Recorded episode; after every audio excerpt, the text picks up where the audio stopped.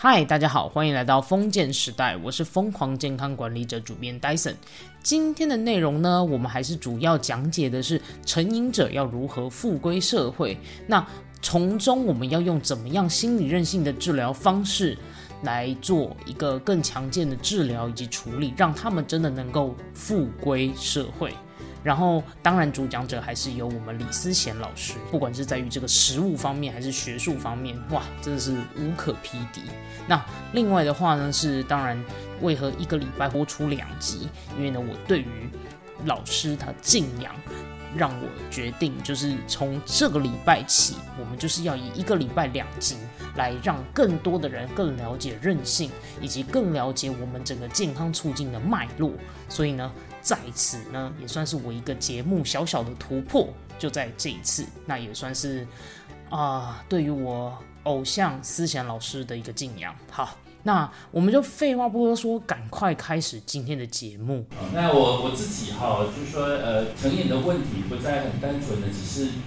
毒品的成瘾。好，那我们确实有很多的东西是因为他的心理上需要有个东西可以连接，可以依赖。因为这是人性嘛，哈，我们需要有东西。那那这个东西有可能是个人，哈，是父母亲，有可能是好朋友，好，那有可能是除了这两个以外，如果都没有办法让你形成连接，那我们就会找网络，会找成瘾的物质，哈，那会找这个，好，这个现在最新兴的主题叫 social media，对，social media 也成瘾，那一天到晚就翻开有没有电，有没有朋友找他。哦，你你叫他说专心念书，他就是受不了，有这种成瘾的现象，真的会受不了。那我自己的想法就是说，这个我们本土社会科学学会是一直在强调 biopsychosocial，中间还有一个文化跟灵性。好，那那我们当然在自己做的事情里面，常常在科学里面哈，生理、心理、社会都还算是可以做出实验、做出证据。好，那最后如果我们希望帮助这些人进入到灵性，或者找到自己。最根本的那个自信哦，那这个其实是呃很高的境界了哈。那我是比较把它通常就转化变成说，至少他重新找回他生活上的意义。哦，那他知道他自己人生要要做什么，他往那个理想或者那个梦想去前进。哦，那所以呢，我自己在做这些问题的时候，我就会希望能够让他们，哦，刚刚讲的，我希望能够多培养一点这些人的韧性。啊，这个韧性除了心理上的韧性，有时候也要培养其他的韧性。哈，比如说，因为他们从监所出来以后身无半毛，如果他的家属没有来接他，那他能去哪里？我当然一定是找以前这个药友，对不对？哈，因为找他们就或许找其他的方式，呃，弄到一些钱啊，我才有办法生活下去。那如果家人没有来，那他其实这个就很麻烦。好，那所以，我我现在有一些工作，其实也说他们离开，我们跟社会团体都在协助他们建立这种生活跟经济韧性，比如说帮他找到一个还算是可以的工作，他就有工作，我们就会呃跟他讲好，可以，我们可以聘用你这个工作，但一半的钱会帮你强制存起来，好，那另外一半的钱你可以过生活，一定是足够这样，那透过很多这种韧性的建制啊，好，不再是单纯的心理韧性。也包括生活上的各种韧性。那第二个是希望他能够积极的投入做生活，而不是积极的投入去只有在像我刚刚讲的变成一个自动化的，每天都在呃找钱、找毒品、用毒品、找钱、找毒品用，他只有在那个循环里面在过日子。好，那我们需要把这个循环打散掉，让他积极的去投入其他的事情，就在帮助他找到新的休闲习惯。比如说他找钱，那这个钱是用在去游泳，哎，就不一样了。他他整个的那个循环就有可能会被改变了哈。那那因为有了他积极的参与他自己的人生，那我们有其他外在的支持的力量来帮助他来建立韧性。那最后其实他就会开始觉得自己好像还是有点希望哦。就透过刚刚那个过程，他慢慢你会觉得说，因为我好像也做对了某一些事。开始，别人也觉得我好像真的会工作，然后我做了三个月，我我好像也存了几万块，这是他以前没有过的体验哦。那开始他当然我们就会鼓励他，也许里面百分之十跟二十可以拿出来自己去规划，想不想要犒赏自己，想不想要做什么啊？但但这个一定要跟他规划好，不然他的犒赏会再去买毒品。你要好好跟他做一点这种，我们在这个心理师喜欢做这个 CBT，很小很小的步骤跟他达成一个协议。哦，可以哦，你可以百分之十，好，那你这百分之十，也许你可以再去犒赏自己，好好的喝一杯很大杯的真奶，对不对？哦，那这个是可以的哦。那那通过这种方式，他也开始觉得他做对了某一些事情，而且他的人生重新开始有一些进展。好，那那这个对自己的信心、对自己的自我效能会开始慢慢的增长出来，会变成有一些希望。那有了希望以后，这群人也很可爱，他马上就会觉得说，因为我对社会还是有贡献的。那我开始讲，我是个有社会生产力的人哈。那我我知道我能自己去做什么事情，然后又开始了。他们平常也以前也会有一种习惯，然后就觉得说，哎，那其实是真的是对家庭、对社会、对自己。有贡献。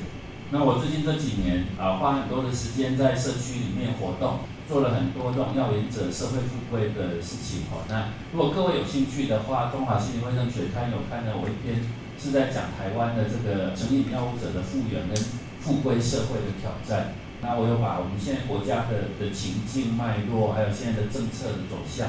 啊，能做一些介绍。那那我今天的最后一段其实是很快的，稍微再跟大家说明一下。因为成瘾刚刚讲了，它其实是一个长期学习的结果，它的本质上是一种依赖。那这种成瘾经过一个很长期的学习，然后又造成了他心理上的依赖。那我们可以理解，如果他真的进入了比较呃中重度的成瘾哦，它就变成了一个慢性容易复发的大脑的疾患。哦，那原因是因为这些毒品也改变了他大脑的神经的连接哦，跟他的呃学习的方式。那这个是是是，我会跟着这些我的研究对象哈，跟着他们到社区，然后去看他们的每一个步骤哈，怎么施打针具哈。那这边其实是他们在追龙，哦，那那那这两种是最常见的使用这个海洛因跟鸦片的方式啊。那那这个其实是他们会透过追龙，其实。就是这里讲的，我们说透过这种蒸汽的吸入哦，在在研究上其实是最快能够使得大脑达到新快感。那第二种其实是注射，可是，在台湾哦很少见到硅龙，就很少见到这种呃蒸汽的这种呃使用的方法。好，那很少见到这种蒸汽使用的方法，原因就是因为我们台湾的法律上是入罪的。那为什么入罪跟这个有关呢？因为我如果经常在追龙，那个烟雾飘来飘去。他们很担心警察或或邻居从旁边走过去闻到味道，会叫警察来抓他。哦，那那因为你如果把它弄在那个针具里面，我用针具来打，没有味道啊，只有我有嘛，哦，那别人没有，哦，那那就比较不容易摄入这种把自己置于这种被逮捕的这种危险的状态。所以在台湾就会发现，其实大部分都是在使用第二种。那使用第二种，当然它就面临一个很很很重要的其他的问题，就是因为哈，我们在特别是像之前的 SARS 啊，后来有一段时间，呃呃呃，那个那个药局哦，它是不能够贩卖针具给任何人，除非你有呃糖尿病这种慢性铅的药方，它才会卖这种针具给你。好，那所以使得在国内有很多人，他们一一直都使用注射来使用药药物哦，就会找不到针具，对不对？就只好李思贤用一根，以后就接下来十个人都用同一根。那我如果有艾滋病，后面十个都有。哦，所以我们我们在台湾有几年就出现这种艾滋病大幅的爆发。哦，那那当然像我们过去这几年 COVID 也是一样，在 COVID 的这个期间，其实大家也都不太容易买到针具。哦，因为除了这种社交距离要远以外，也不能够群聚，你也不能够随便就跑到药局，我要买这些东西。很多的药品或者是口罩都严格管制，哦，都变成非常严格的管制。那不过他们在用了这些以后，我放这个是我们平常看到的这个汽车的引擎啊。那我不想讲的是说哈，其实通常他们把这些药物打进身体的时候，很快的跑到大脑，那大脑的浓度会突然暴涨。那那个暴涨指的是那个药物进到大脑以后，多巴胺啊、脑内啡会突然被那整个从大脑里挤出来，挤出一大堆哈。那这两个神经传导物质就会让我们觉得非常的爽，心快感很高。那平常我们即使身体自然的现象就是分泌一点点，我们就会觉得心里有暖流，然后觉得很开心。可是它突然一进去，它可能是我们平常的两千倍的量，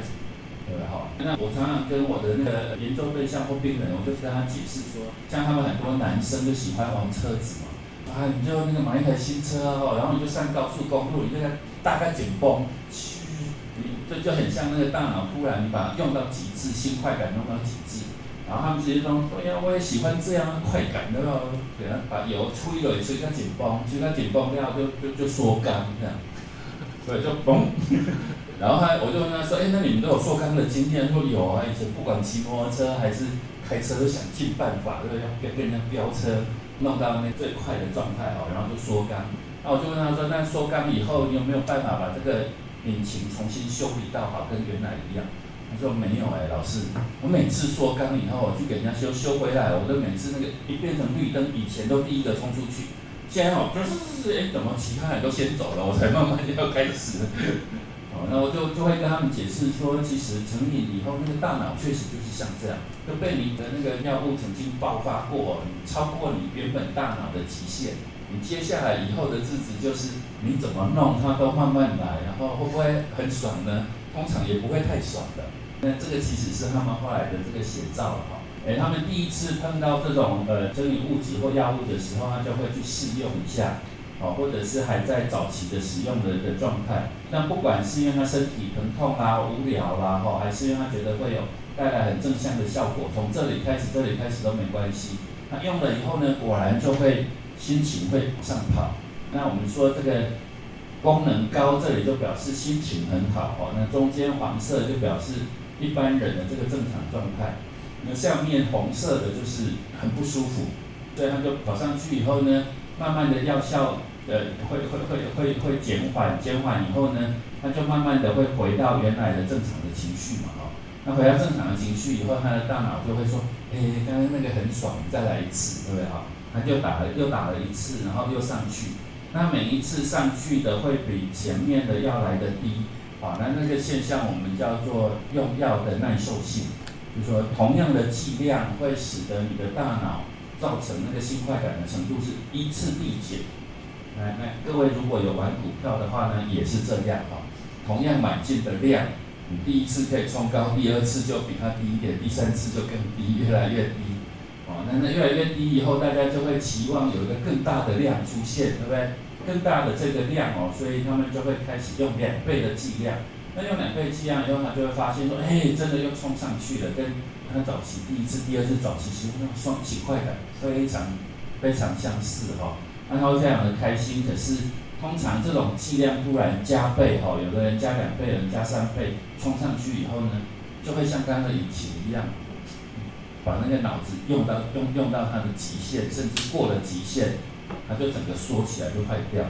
好，那坏掉了以后呢，它就会整个掉下来，掉下来就变成了我们看到的戒断症状。因为这个时候你不再用，你的大脑会一直催促你，怎么可以不用？你不用我就生气了。对，然后就弄得你的心跳乱跳，你会心悸，你会呃呃失眠，你会你会出现很多各种的其他身体的不舒服。哦，那这种阶段症状呢，他就会发现说他需要再用，用了以后他就会回到正常。那如果各位仔细看，我就不会再话说他再回到上面哦。这个时候他的使用的最主要的心理依赖的这个起哦，事实上为了避免戒断症状的痛苦。而不是在因为使用了以后会有新快感，这个时候是真的为了要避免那个戒断，戒戒断太痛苦了哦，所以他就会在这里来来回回。那那不过经过一段时间以后呢，通常他们就会觉得说，我不要过着这样的人生，我一天到晚在找钱用药，是为了让我自己不痛苦，那没有没有办法一直在继续过这个人生，所以有一天他就会告诉自己说，要不要我今天运动多一点，我再感受一次那个。以前的美好，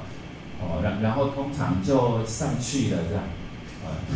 那上去了我们就讲说他就是用药过量，因为一下子用太多了，用药过量呢就导致他就死亡了。好，那这个其实跟大家特别讲，我们平常在讲的那个依赖哦，在讲的是这一段。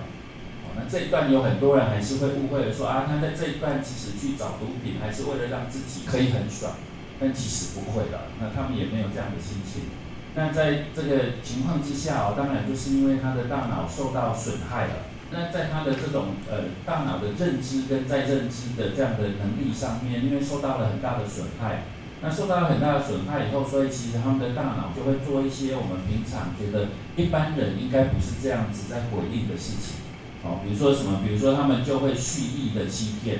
啊，我们就常会觉得说他就故意在骗我嘛，什么？他他现在就要改，明天就会改，这个其实都在骗我，但其实也不是的哈，因为他根本没有这个控制能力，哦，他的大脑也不知道自己已经没有这个控制的能力，他只是你在跟他问的时候，但是觉得说我我有想改啊，我也真的很想改啊，但讲完了以后，他但其实他的行为不在他的控制范围之内。啊，那那所以他们就会出现很多这种，因为大脑的这种连接，哈，被这种毒品已经都破坏了以后造成的功能失常。那这些失常呢，其实在研究里面，包括呃好几个不同的大脑区域，其实都会完全失去它的功能。哦，那都失去了这些功能以后，大家就显现出来很多这些我们看到的外显的症状。那对于我们来讲，当然这些外显的症状，其实就是他药物的使用行为。对，我刚刚讲了，因为说他想改，可是他怎么隔天回去他又继续打？事实上这是他的症状，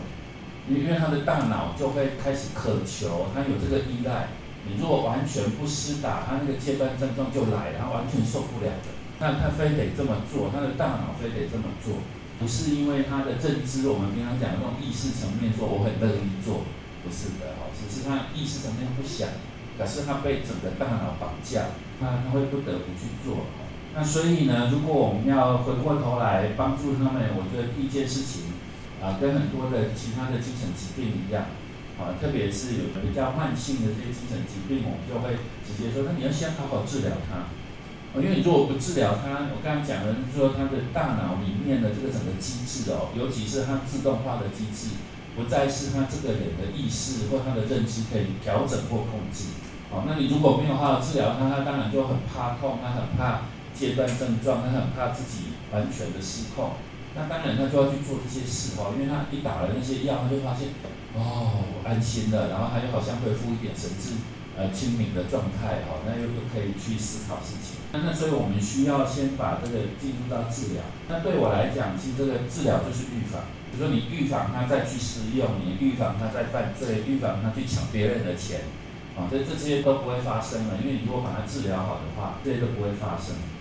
那我们国家当然使用的是美沙酮的替代疗法了哈。不过我我觉得美沙酮是一件很棒的事情，说可以用正式的医医医生在用的药来取代它原本的海洛因。但那个取代不是这种替代的意思啊，因为替代呢就很容易让病人会觉得他有钱就用海洛因，没钱就到医院用美沙酮，这样就很很奇怪，就乱掉啊哈。那当然我们希望他每天都好好的来。医院里面接受治疗，这才是重点，对不对啊？因为因为对于慢性疾病来讲，我想不管是高血压还是糖尿病，我们都需要定期稳定的进行治疗，哦，而不是用替代的这个观念，哦，所以所以过去在台湾一直在推动这个替代的观念，所以就会使得病人他没有办法有这种长期治疗或慢性病的治疗的概念，好，他就会觉得，因为我就有问题，我没钱了，我就去喝美沙酮；有钱，我就继续。用我的海洛因，啊，那这个其实是很是是不太好了哦。那在研究上确实也是如此。如果让他喝那个美沙酮哦，它会在中间我们刚刚讲的这个正常的区域里面震荡，所以他会一整天都维持着神志很清醒，他很有理性，他可以跟你讨论。哦，那对我们这个心理师来讲很重要，就是他要恢复这个能力啊。因为他如果在戒断，他在恐慌，他没有办法。正常的跟你讨论他的问题跟他的事情，那等于我们做了半天没有用。我得先让他能恢复理性，好好的能够坐下来跟我们讲。好，那讲的这个过程里面，怎么去引导他了解他的问题，跟我们可以怎么帮助或协助他改变行为，或者是怎么去处理的。那所以让他能够回到这个正正常的区域，很长的一段时间是非常重要。哦就是让他自己也能够过生活，他可以去工作，还可以去找心理师晤谈，哦，还可以去建立其他的健康休闲的习惯。那研究上其实就会发现说，其他的慢性病哦，其实他们在复发，就是说控制不了自己，又回去那个原来的状态的几率哦，其实是差不多的啦，哦。所以如果我们讲那个物质成瘾，大概百分之四十到六十是会再复发再使用。好，但如果看那个糖尿病，其实也有三十到五十哦，那高血压更高，五十到七十。那气喘的也常常没有在在好好的用药，所以也是有百分之五十到百分之七十也都会复发。那我们当然在平常也会呃讲说，像那个糖尿病一旦复发，有时候很严重，还要到截肢，有蜂窝性组织炎。那我想就说，对一般的民众来讲，可能没有人会怪他说，哎，不是已经告诉过你了吗？你明天一定要好好的做好你的吃药啊，然后你要好好的这个施打胰岛素啊，做好这些事情。你怎么还复发了呢？因为你这样复发了，我把你抓起来关。好像没有人会这样，对不对啊？那高血压也不会，因为你一两天不吃，高血压上来了，你的家人说你们不乖，你这样子破坏自己的身体，我把你抓起来关，好像也不会这样哦。唯一这些所有的疾病里面，大概只有物质层面会被这样对待。那所以他们就面临的不只是单纯的慢性疾病的这些处理。我的主张其实说，有时候也会被别人误会了，说那李李思燕老师，你是不是认为我们把成瘾当做疾病，然后就所有把他们的这个什么除刑化、除罪化、除什么化？哈，我没有那个意思。我们通常都是回到我们自己的学术专业，我的研究告诉我们，成瘾是这样。那成瘾是因为你大脑的机制受到破坏，哦，那它变成了一个容易复发的疾病。那我们需要处理。把成瘾先好好进行智商跟心理治疗，我们把它当成疾病先治疗。那很多人在经过这个成瘾的治疗以后，果然他就不再犯其他罪了，因为他所有的问题都是因为他的大脑成瘾的关系而去犯的罪。这个如果我们可以把成瘾治疗好了，那他这个人也好了，当然我们就不用关他。好，但但我不是主张说，这个所有的东西我们就先处罪处刑，不是那个意思了哈。因为如果有一些人真的治疗了以后，他的状况还是很不好，那我们不得已嘛，因为不得已，所以用监禁或拘束他的方法，那把他的伤害降到最低，啊，那那个是减少伤害的概念，那那个也不是因为为了要跟毒品宣战做那样的事情，那所以呢，我们还是希望他能够培养出他的病视感，然后好好积极的参与这些治疗。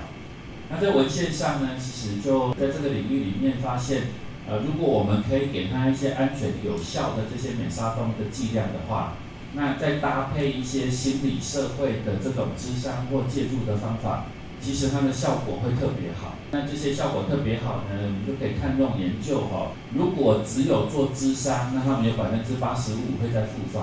那如果做智商再加上那个转介的话，好，那复发是百分之五十七。啊，但如果是智商加上刚刚那个有足够的美沙酮的话，他们复发剩下百分之四十六。哦，所以意思就是说，其实我们在经过这个医生好好的治疗以后，如果可以搭配我们的心理智商或心理治疗，其实那个效果是可以很明显的显现出来，就说对他们的帮助事实上是非常大的。哦，那那这个其实是非常重要。那所以这些社会心理的介入，在这些研究里面，通常他们做什么？第一个很重要的叫做呃动机式误谈哦，因为通常他们经过很长期的这些呃进进出出各种监所啦，或者是社会排斥啊，所以他们会慢慢的放弃了，好像不再有动机想要好好的改变，回到自己的生活，所以会需要花一段时间帮他把这个努力积极参与自己治疗这个动机再找回来。哦，我们一般人生病去看医生，也不见得动机很强啊。对不对？我们在座应该有很多人会有这种感冒的经验，对不对？第一天可能是鼻塞，第二天头痛，第三天连喉咙都很痛了，终于去看医生，对不对？医生说：“哦，那你要好好休息啊！哦，教授你太忙了，压力太大了，肯定要好好休息三到五天，然后不要工作，在家里好好休息，多喝水。我猜我们教授都做不到，叫你休息三到五天，恐怕有很多事情会爆炸的多。”所以，所以其实我们平常一般人也没有真的那么配合。我因为感冒有三个很严重的症状，这医生叫我好好休息三天，只喝水跟睡觉，在家休息，我就做不到啊。那医生还是说会不会告诉你说，哦，你做不到，抓起来怪？不会嘛？我们只会告诉你说，啊，那你就会尽量嘛，不然至少你一直多喝水，好不好？对不对？好，那我们对他们当然也是这样说，试着用这种方式去勾回他。慢慢配合的动机啊，不要一一次就要求他做到位，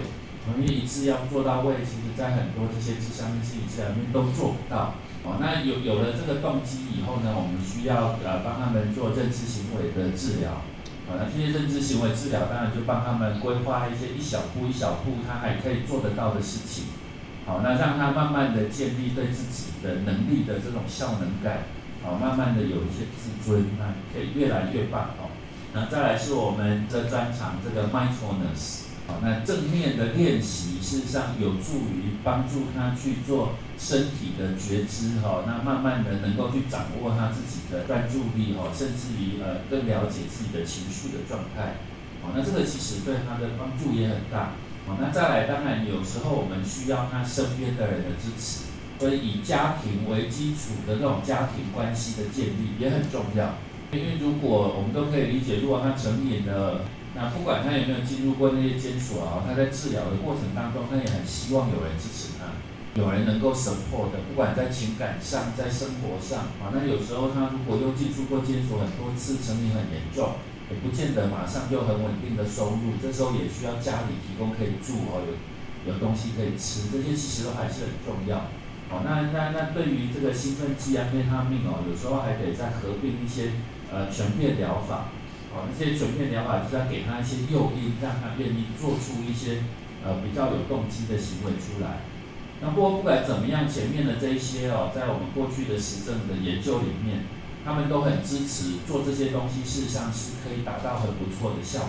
那包括有很多这个呃呃呃，把这些整理起来的，我们叫做。统合分析整理过的系统性分析以后，这些研究就告诉我们说，其实对他们做这些事情，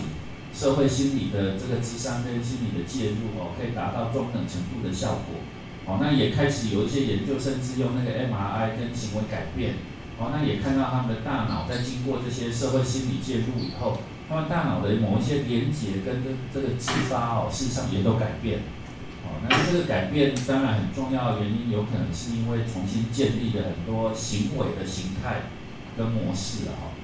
那所以我是比较提倡，呃，在面对他们的时候，是用这种慢性病的健康促进有效的治疗。那一般的这种呃慢性病呃的医师其实也都是这样，就是说一方面给他们药物来辅助这个治疗哦，比如说胰岛素来治疗这个糖尿病哦，那降降血压药来治疗高血压。好，那这个其实很重要，都是为了稳定住他的症状。哦，所以我们是用美沙酮来稳定住鸦片或海洛因带来的这些成瘾的症状。那第二个呢，很重要是要让他自己愿意好好的去做好他该做的事情。所以我们需要教育他，教育他的这个病情，哈，教育他的大脑的状况，哈，那并且让他自己也可以监测自己在在这个治疗里面的进展。好，那所以像我们如果有糖尿病或高血压去看的医生，医生一定会告诉你说，那你回家以后，你每天要量血压，你每天要看看自己那个使用胰岛素的状况，或者至少你要定期，对不对？每每一两个礼拜，你可能会回去这个门诊，然后让医院再看看你的状况。好，那对于这种药物成瘾，其实也是我们需要教育他监测自己的状况，了解自己的进展。那第三个呢，是要帮他养成一另外一个健康生活的习惯。好，那这个促进健康生活方式的改变哦，当然就会像这个慢性病也是一样，因为糖尿病、高血压，我们就会教那些病人说，你不能再吃那么咸，你不能吃那么油，好，那你要适当的运动，然后你要把自己的睡眠啊弄好，哦，那养成一些良好的生活习惯。那对于这些药瘾者，其实也是一样。那慢慢的啦，哦，慢慢的帮他们去找到另外可以跟原来他同样的时间拿去做，呃，找钱找毒品用毒品的那个哦，你把他让他去，也许我去找人一起打球，然后享受这个打球的时光哦。那同样的时间，如果是放在这种健康的休闲活动上面，所以他慢慢的就会大脑会被重新再做行为训练。他会重新去找到另外一个呃神经连接的途径，去训练一个新的这个健康生活的习惯。好，那当然这中间呃我自己会一直做的都还是一直提高他对于这个治疗的动机。好，那最后呢，他身边的家庭、朋友、社交群体，好，那这些社会支持一定要把它呃建立起来。然后，因为病人为了复原而做了努力。通常呃很容易就被旁边的人给消灭掉，然后做做做哈，我有一阵子去基隆就去访问他们的那个家人，那那个通常他们那个成瘾者哈最容易崩溃，就是他可能做做一阵子努力的还不错，然后一回家，呃很多的家人然后对于包括对精神疾病的误解都是这样，哎，你看起来很好啦，你应该去复原啊，你赶快去找工作啊，你为什么不去找工作呢？你并不是好了吗？哦，那是这样子，这也不叫督促了哈，这种期望，那种期望是有一点又超过那个病人的能力的话，你不能一下子又叫我找到一个全职的工作，然后要把钱赚回来给家里，然后要干嘛要干嘛？但其实很多的家人是这样，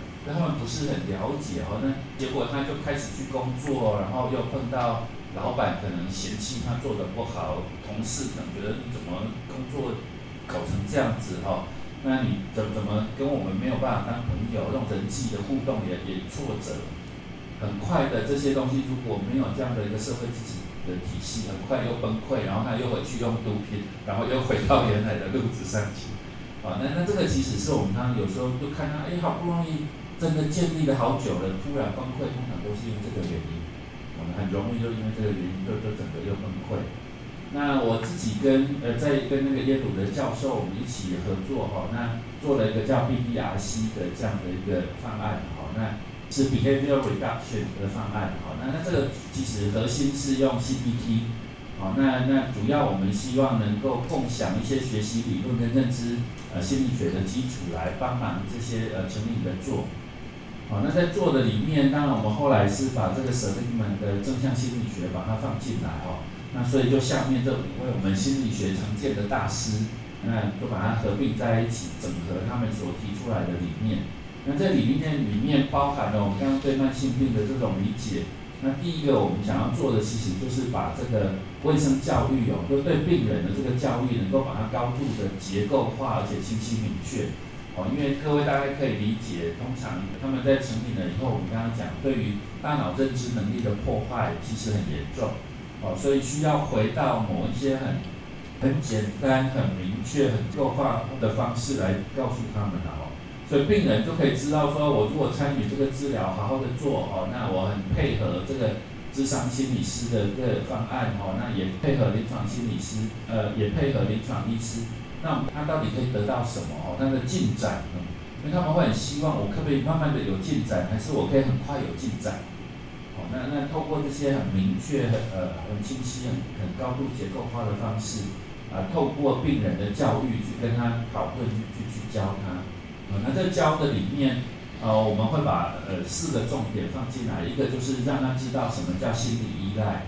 啊，那特别是把这个疾病的模式能够好好的告诉他。那第二个是希望能跟他建立一个改善治疗参与跟遵守的，那这个就是前面讲的，希望他能够积极的参与。啊，那第三个是希望他在这些方面能够有更好的知识。好，那我会花一些时间在这种智商过程里面教他很多生活技能。哦，那这些技巧其实很重要了哦。那最后当然就是希望他能够找到一些活动，哦，来取代他这个吸毒的时间。就你同一个时间，像我刚刚讲，你真的是在跟孩子哈，跟家里的人讲一些事情也好，就你不是在使用毒品。好，那如果孩子愿意跟你丢丢棒球，哎，很好，就跟他丢哈。那那也可以取代掉呃这个吸毒的这个活动或其他的事情。所以，如果他慢慢的开始有更多的这种生活的活动，哦，那他就会减少呃吸毒的时间，也减少那些伤害。好，那另外呢，我们就是会提供他选择一些目标跟活动。那这些目标跟活动就是用一些渐进的步骤，逐步的、逐步的小一步一步、小小步的来做。我希望能够做到这些呃 CBT 想达成的目标。好，那对多数的药瘾者来讲，治疗当然就是一个。很多重的处遇干预的活动哦，跟尝试，它其实是一个非常非常漫长的过程。哦，那有一些人当然进展会很快，有一些人进展也很慢。哦，你可以理解，本来病人就有他自己的特质哦，所以有些人他会很努力，做得很快，有些人就很慢。哦，所以每个人的速度都不太一样。我们就是以病人为中心哦，以他为中心来搭配他的进展，哦，来帮忙做。那我在几年前，呃，曾经把这些东西呃应用在好几个临床的医院，好，那医院里面我们总共收了一百二十七个哦美沙东的这个病患，好，那我们把它分成两组，一个是 BDRC 这一组，那另外一个就是在台湾其实很多到了医院喝美沙东以后就单纯喝美沙东，然后就结束了，好，这个我们叫 TAU 了啊，Treatment as usual，就是没有什么特别呃合并的。那我们后来就发现说，BDRC 的这一组哦，你看它那个美沙酮的剂量其实是一直在上升，好，那这是在上升，这个其实是好事了哈。我们从那个国际上的文献，还有医学上的的这种呃临床的指引都知道，要超过六十，才能真正让他的大脑恢复认知的理性。你那个剂量太低的时候，是没办法克服过去海洛因跟呃鸦片所留下来的影响，你克服不了。所以它必须要到五十，其实能到六十以上是最好。哦，那你就会发现说，B P R C 的这一组在教育了病人，知道这是一个漫长慢性病，他需要呃积极参与这个过程。他们也会自己跟医生慢慢的讨论说，那你再增加一点质量，再增加一点剂量，直到他可以一整天都恢复在。不会要想要再去用海洛因，然后又可以神志比较正常，可以完成一个全职的工作的这样的一个状态。哦，那所以他们再回到医院啊，继续做尿液筛检的时候，就发现 B T R C 这一组哦，就比没有做这个智商介入这一组，它的阳性率就低很多。哦，可以低低到百分之二十几、三十出头而已。好，那如果他们只是给他美沙东喝，然后在医院做这种美沙东的治疗。哦，那大概都还是维持在一个比较高的呃呃尿液阳性。那另外一个是做我们做那个生活技能的研究哦，那生活技能研究是用那个呃 p o j a s k a 的那个呃跨理论行为模式哦，那也整定了 b e n g u a 的社会认知学习。好，那我们在做的是以这个三四级毒品讲期的也为对象。哦，那这个最主要想要做的是改变他们的动机，就借由训练他们的某一些技能，产生一些。他觉得自我效能可以提升以后，他会不会改变他的动机？哈，那我们后来就发现确实可以了，哈，就是原来的腿疼疼，而且说我完全没有想要改变，跟那又或许如果有适当的方法，我会愿意改变。那后来发现这两群人在经过我们的那个呃呃这种呃生活技能的介入以后呢，很大一部分就跑到第三年，他已经准备好了，他要改变。因为他开始觉得自己学到这些技能了，他有这些资源呢，有支持了，应该可以来尝试，呃，做比较大的改变。那这改变指的就是他尽量延长时间，不要去使用这些毒品。啊，当然他他我我跟他讲的是说，你不要一直忍忍忍忍到都忍不住了，你还是不用。啊，你可以用，但是你如果可以把这个时间拖得越长越好。啊，那他们就会说，那我愿意开始来尝试了。哦，那也学会了一些。拒绝的技巧，改变他的动机，他如何去寻找旁边的呃社会支持的资源哦？他觉得他准备好了，就开始呃做这样的改变。嗨，节目已经进到尾声，不知道大家对于这一次的心得感想如何呢？嗯，呃，为何这一周会一次想要集做两集的部分？那也是都是做关于成瘾者药物方面的问题，也是希望能够让大家有更好的观念，在于药瘾者啊复归这条路其实是有蛮长的一条路要走的，所以。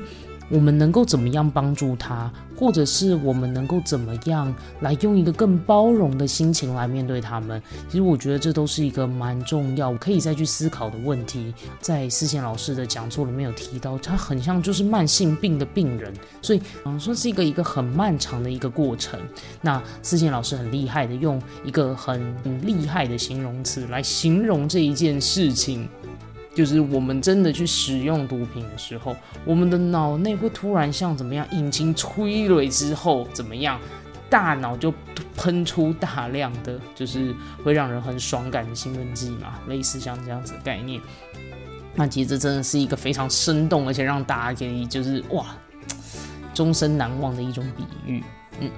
那另外的话就是。呃，也希望大家可以用更包容、那更更有一点同理的角度来看待，就是呃，药瘾者他们在面对生活的这个过程，其实真的也不是那么容易的一件事情。那最后的最后呢？因啊，内容今天真的很多。那如果有任何的问题想要问的话呢，都欢迎可以私讯给我。那如果喜欢这一集的内容，比较偏向特殊主题的健康促进，我们也欢迎可以给我五星评分。那另外的话，让我们一起活出健康韧性，累积你的生命超能力。我们下一集再见喽，拜拜。